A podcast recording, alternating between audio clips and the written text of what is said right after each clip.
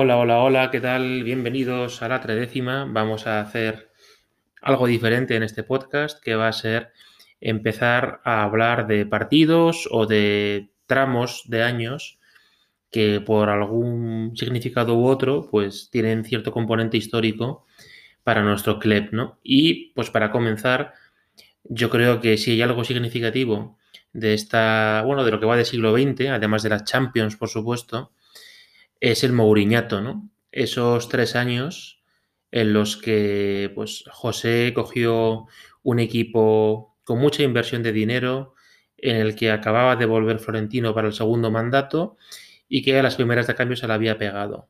Entonces vamos a ir poquito a poco, viendo año a año, qué cogió Mourinho y dónde dejó el equipo. E intentar pues puntuar cada uno de esos años e intentar concluir hasta donde mis neuronas me dan, hasta qué punto eh, José Mourinho es responsable de alguna parte de los cimientos sólidos que dieron lugar luego al Madrid de Ancelotti, al Madrid de Zidane y al Madrid actual. Entonces, esta es la intro y hoy empezamos con el año 1 de Mourinho. Hay que retroceder los relojes al verano del año 2009 un poquito antes, porque haré también en la introducción eh, una pequeña introducción de lo que nos dejó Pellegrini, incluso del año de Pellegrini. Vamos allá. Arrancamos entonces con este primer capítulo sobre lo que supuso Mourinho para el Real Madrid.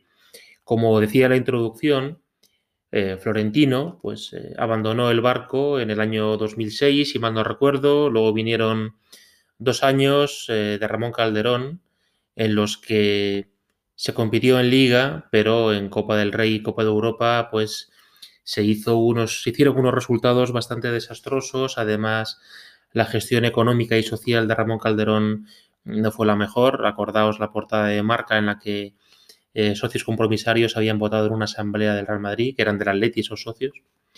Y al final, pues eh, presionado por, por la mala gestión y también, bueno, que la prensa fue, eh, sobre todo en marca, ¿no? La prensa fue favorable al regreso de Mourinho, pues se sentaron las bases para la, segunda llegada de Florentino Pérez, como digo, a la presidencia del Real Madrid. Esto es el año 2009 y Florentino Pérez, lo cierto es que montó un proyecto faraónico para intentar devolver al Real Madrid pues al lugar que había ya pues abandonado hace varios años, sobre todo a nivel de la élite europea. Para ello, pues eh, respaldado por su mano derecha, que era, que era Jorge Alberto Valdano, Mourinho decidió, eh, perdón, Mourinho, Florentino Pérez decidió incorporar a Manuel Pellegrini, que tenía pues muy buen expediente, sobre todo por sus buenos años en el Villarreal, y se trajo a Manuel Pellegrini para que liderase la nave. Ese primer año, con el chileno Pellegrini en el banquillo, pues hicieron unos fichajes que, yo creo que vamos a tardar mucho tiempo en ver, sobre todo porque vinieron de la mano.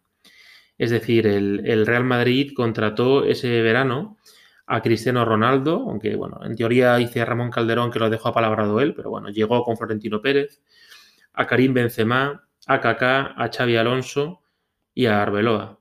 Y eh, recordad las, las mega presentaciones retransmitidas por la, bueno, pues, una televisión que llevaba poco tiempo, ¿no? Como era la sexta, en las que el Bernabéu se llenaba y nosotros estábamos viendo la televisión como si nos estuviesen echando pues tiburón o, una de Indiana Jones.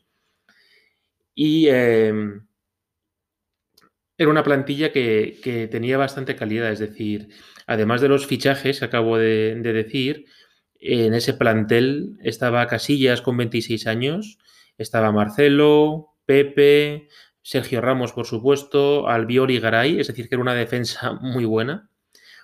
Digo, para el año 2009, o sea, el Garay de ahora pues quizá no pinte mucho, ¿no? Pero en el 2009 era uno de los centrales pues eh, que más prometían. En el centro del campo contábamos con Gago, con los dos Diarra, con Guti, con Van der Vaart y con Esteban Granero y arriba, pues una delantera que ya la quisiéramos para hoy día. Es decir, además de Cristiano Ronaldo, Karim Benzema y Kaká de media punta delantero, contábamos con Higuaín, que rendía muy bien, y es verdad que Raúl, al igual que Guti, pues estaban un poquito ya crepusculares. Y em, enfrente teníamos pues al Barcelona, que estaba pues quizá en uno de sus momentos de máximo apogeo, es decir, era el Barcelona de Guardiola, que también llegó de aquella manera, pero cuajó bien y el Barcelona estaba arrasando. De hecho, eh, el año 2009, cuando llega Pellegrini, Florentino y esos fichajes que se hacen, era para intentar, para intentar combatir con ellos porque lo estaban ganando absolutamente todo y además jugaban objetivamente un fútbol muy bello. También quizá azucarado por la prensa, porque parecía que si no se jugaba como lo hacía el Barça y por aquel entonces la selección, pues tenían que vetarte, ¿no? O estaba prohibido jugar así, o jugar de otro modo, quiero decir, pero objetivamente era un fútbol estético y con resultados. Y la temporada con Pellegrini, que pintaba muy bien, no por entrenador, sino por jugadores, lo cierto es que fue pues, un fracaso rotundo. Además, de hecho, ya las discrepancias entre Pellegrini y la junta directiva comenzaron antes de Navidades. En Copa del Rey caímos de modo estrepitoso contra, contra, el, contra el Alcorcón. Además, Pellegrini dijo más tarde que, que él ya sentía que no estaba en posesión del equipo al poco de llegar, que era un equipo que se le escapaba y que mandaba más pues, la presidencia que él. Como digo, el Alcorcón nos elimina las primeras de cambio, el famoso Alcorconazo, y marca entonces con Inda al mando y con mucho poder, con mucha información, tenía pues sacaba portadas espectaculares, eh, hay que decirlo, y pues eh, marca sacó en portada una fuerte discusión de Guti con Pellegrini en el descanso, en el que, bueno, pues eh, Pellegrini le hizo la cruz a Guti. Y la portada de marca, si la recordáis, era la mítica Manolo, estás despedido. Bien, eso fue nuestra corta y lamentable participación en Copa del Rey. Y eh, en Liga, si bien es cierto que pues Pellegrini siempre hablaba de su puntaje y de que acabó a tres puntos del Barcelona, si mal no recuerdo, y marcando 102 goles, pues, eh, pues fue insuficiente porque además en Copa de Europa caímos eliminados ante el Olympique de Lyon, no fuimos capaces de ganar en ninguno de los dos partidos y de nuevo por séptimo año consecutivo caíamos en octavos de final de la Copa de Europa. Entonces caer contra el Olympique con Benzema, Kaká, Ronaldo, Xavi Alonso, etcétera, etcétera, pues sinceramente yo me temí o pensé que iban a echar a Pellegrini eh, al acabar ese partido, pero aguantó al final del año y como digo, segundos en liga, por lo menos clasificados en Champions, humillación en Copa del Rey y humillación en Copa Europa, porque si en Copa de Europa te eliminan octavos, pues el Bayern de Múnich, el Chelsea, un equipo potente, porque has entrado como segundo de grupo, pues no es lo que nadie desea, pero bueno, es un rival de entidad. Y el Lyon, pues, hombre, siempre es verdad que durante esos años de los 2000 era no nuestra némesis, pero un equipo que nos causaba problemas. Pero vamos, a mí siempre me parece inaceptable que nos elimine el Lyon. Entonces, eso fue lo que propició la llegada de Mourinho. ¿Por qué? Porque ese año el Barcelona no pudo revalidar su título de campeón de Europa ya que el Inter de Milán eliminó al Barça de Guardiola en semifinales de Copa de Europa, con dos partidos en los que Mourinho hizo un planteamiento espectacular, presionando fuerte al Barcelona, impidiendo quizá que Messi recibiese la pelota en zona de peligro, ganando al Barcelona claramente 3 a 1 eh, en Milán y el famoso partido de vuelta en el que al Inter le expulsan a un jugador por teatro de Busquets. Ahí fue cuando descubrí Forocoches, viendo eh, memes de, Busquets con las manos abiertas y su ojo mirando. Em, y fue la famosa noche de los aspersores. Y ahí sabíamos todos que Mourinho tenía que ser el entrenador porque era el único que entendía a Guardiola y que podía mm, derrotarlo. Se ha puesto así, mm, pero el madridista lo sabía. Yo sabía que a Mourinho quizá no lo fichábamos Quizá, quién sabe si a corto, a medio plazo como un proyecto, pero a corto plazo era como, como el antiguo Guardiola. Era como el Joker de Batman o el Batman de Joker, ¿no? Como según quien queráis poner de bueno y de malo. Y por eso vino, vino Mourinho. Además, era Mourinho tenía em, para mí la principal virtud de que no tenía vergüenza ante la prensa o ante defender ante sus jugadores de jugar de un modo u otro según la circunstancia del partido. Y él, de hecho, recuerdo una entrevista de Inda Marca en la que le decía si usted planteó un autobusazo eh, para defenderse del Barça en el Camp Nou en Copa de Europa y dijo su mítica frase de no fue un autobús, fue un Airbus. Y es verdad, porque con defendiendo un marcador con un jugador menos contra ese Barça, ¿qué vas a hacer? O sea que él admitía que podía jugar más o menos valiente según la circunstancia, que no iba a jugar siempre igual. Y además les tenía comida la moral eh, anímica y futbolística al Barcelona. Mourinho luego se encumbró eh, ganando la Champions en el Bernabéu precisamente al Bayern de Múnich. Y de hecho, bueno, también hay unas imágenes míticas de Mourinho llorando en el parking del Bernabéu, despidiéndose de, los jugadores porque ya sabía que se marchaba al Real Madrid. Un abrazo muy sentido entre Mourinho y Materazzi. Entonces, eh, Peregrini es despedido y llega, como digo, Mourinho a empezar su primer año en el Real Madrid. Lo que hace en primer lugar, que ya para mí lo que tenía que haber hecho Pellegrini, es largar a Raúl Yaguti, que pues nos han dado mucho, nos dieron mucho, pero ya por aquel entonces contaban con treinta y pico años y deportivamente mm, pues estaban dando un rendimiento bastante discretito, ¿no? Siempre podías tener un goodie pase o, un gol rauliano, pero para los días clave no estaban.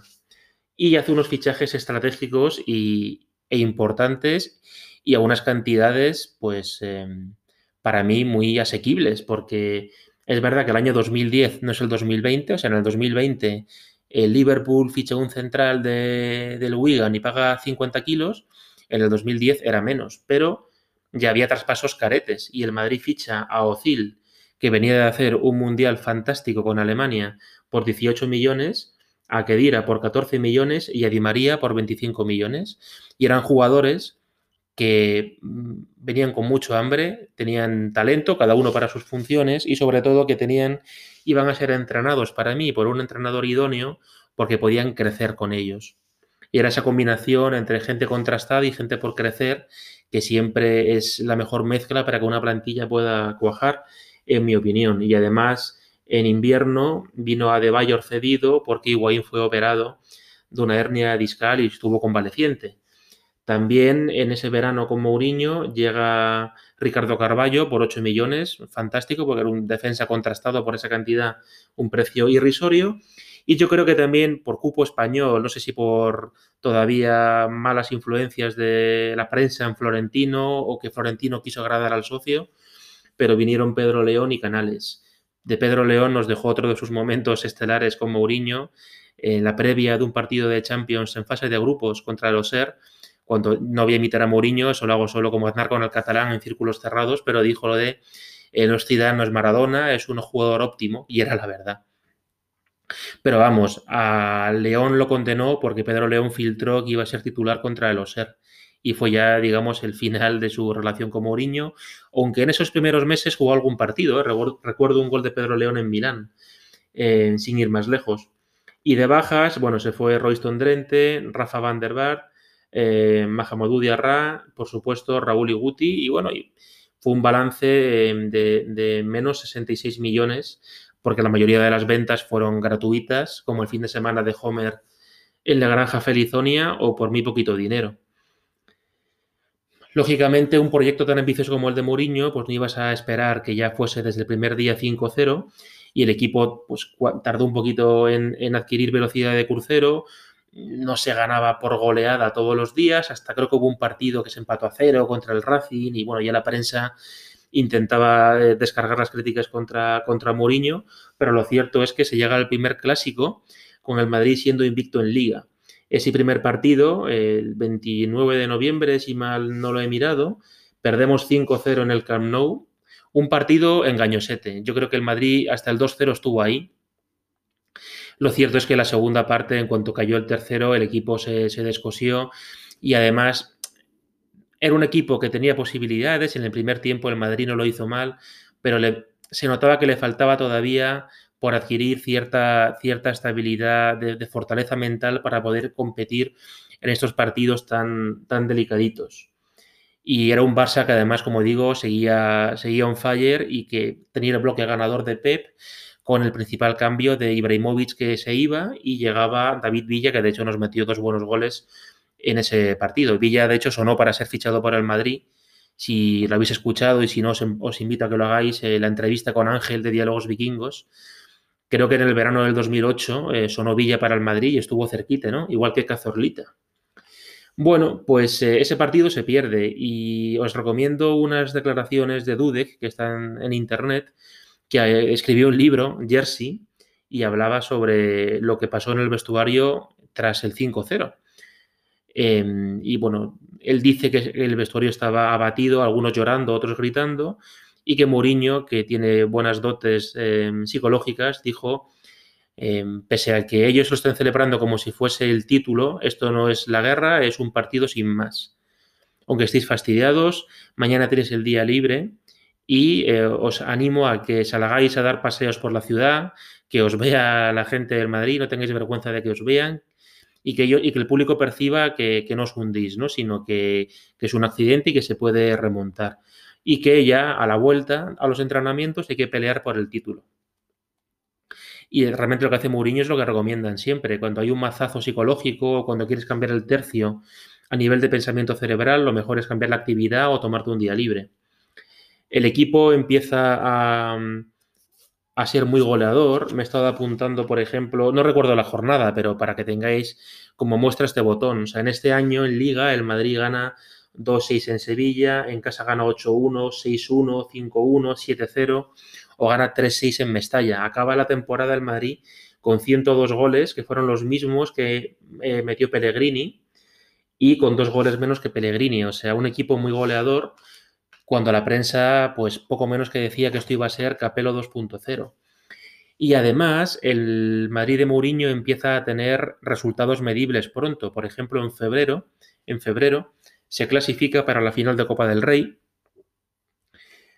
que llevaba sin clasificarse desde el 2004 cuando se pierde contra el Zaragoza en Montjuic.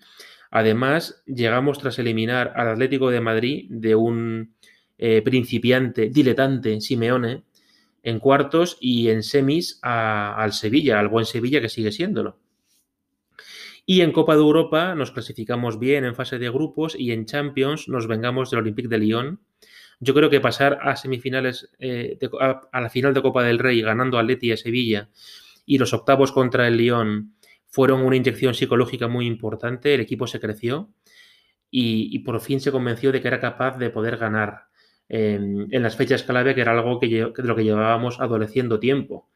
Como digo, nos metemos en cuartos que llevamos sin estar siete años y en cuartos eliminamos al Tottenham de Bale y de Modric, que luego vinieron por aquí, Modric sigue por aquí, 5-0 eh, de parcial, al Lyon fue 4-1 y en las semis que se disputaron entre abril y mayo nos tocó el Barcelona.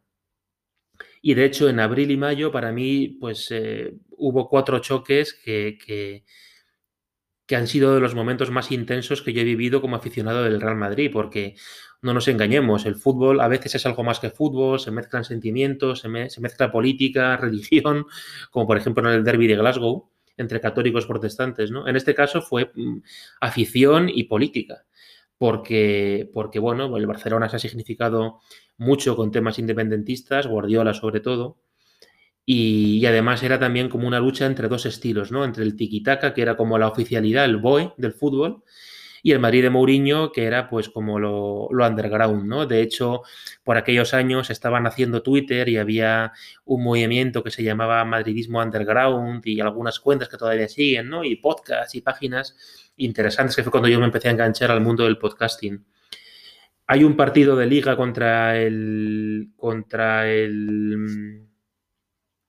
contra el Barça, que empatamos a uno en el Bernabéu. Realmente la liga para mí ya estaba perdida de antes, en un partido que perdemos contra el Sporting de Gijón en casa, y se acabaría de perder poco después de este partido eh, con una derrota 2-3 contra el Zaragoza en el Bernabéu, pero hasta abril se llegó cerquita del Barça. De hecho, en Madrid acaba la liga a cuatro puntos del Barça.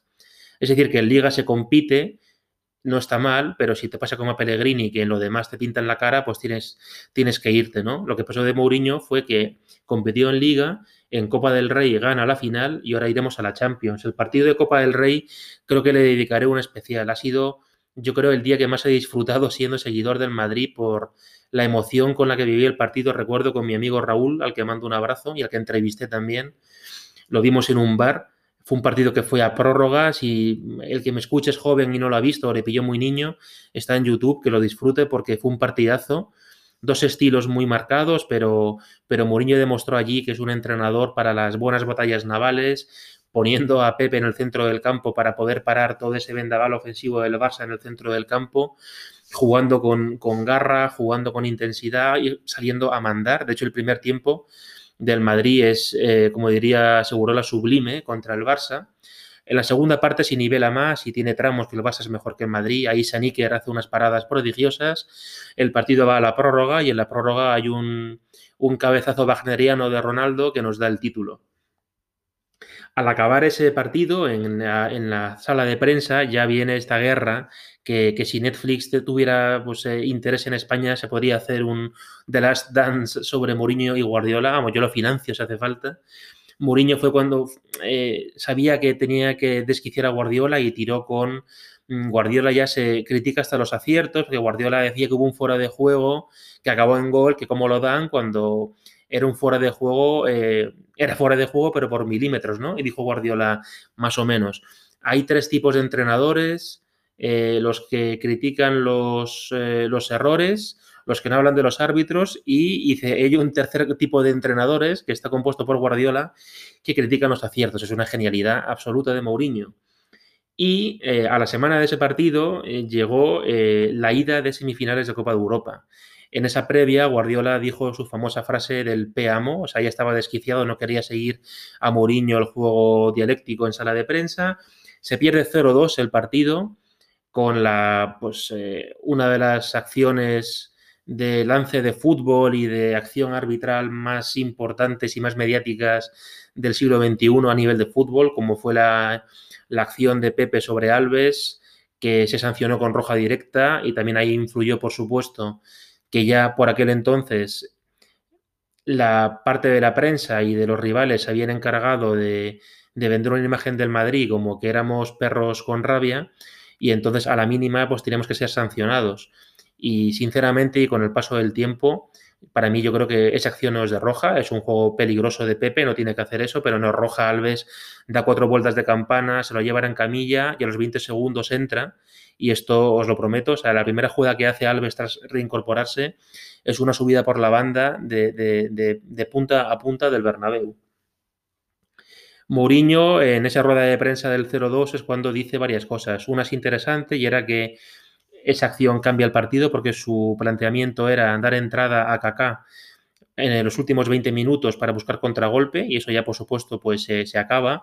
Además luego ya con un jugador menos el Barça tiene más espacios, el Madrid se cansa más al correr. Pero contra ese Barça te desfondabas y Messi hace una jugada prodigiosa y hace el 0-2. Y Mourinho en esa rueda de prensa posterior hace también otro de sus momentos, ¿no? De su rueda de prensa de, no sé si es UNICEF, eh, de Blequer, yo no sé qué es, Villar, etcétera y es verdad, porque dice, vamos a ver, o sea, lo de los arbitrajes con el Barcelona, que hubo unos años que era, era un poquito escandaloso. Jugaban muy bien, pero era escandaloso.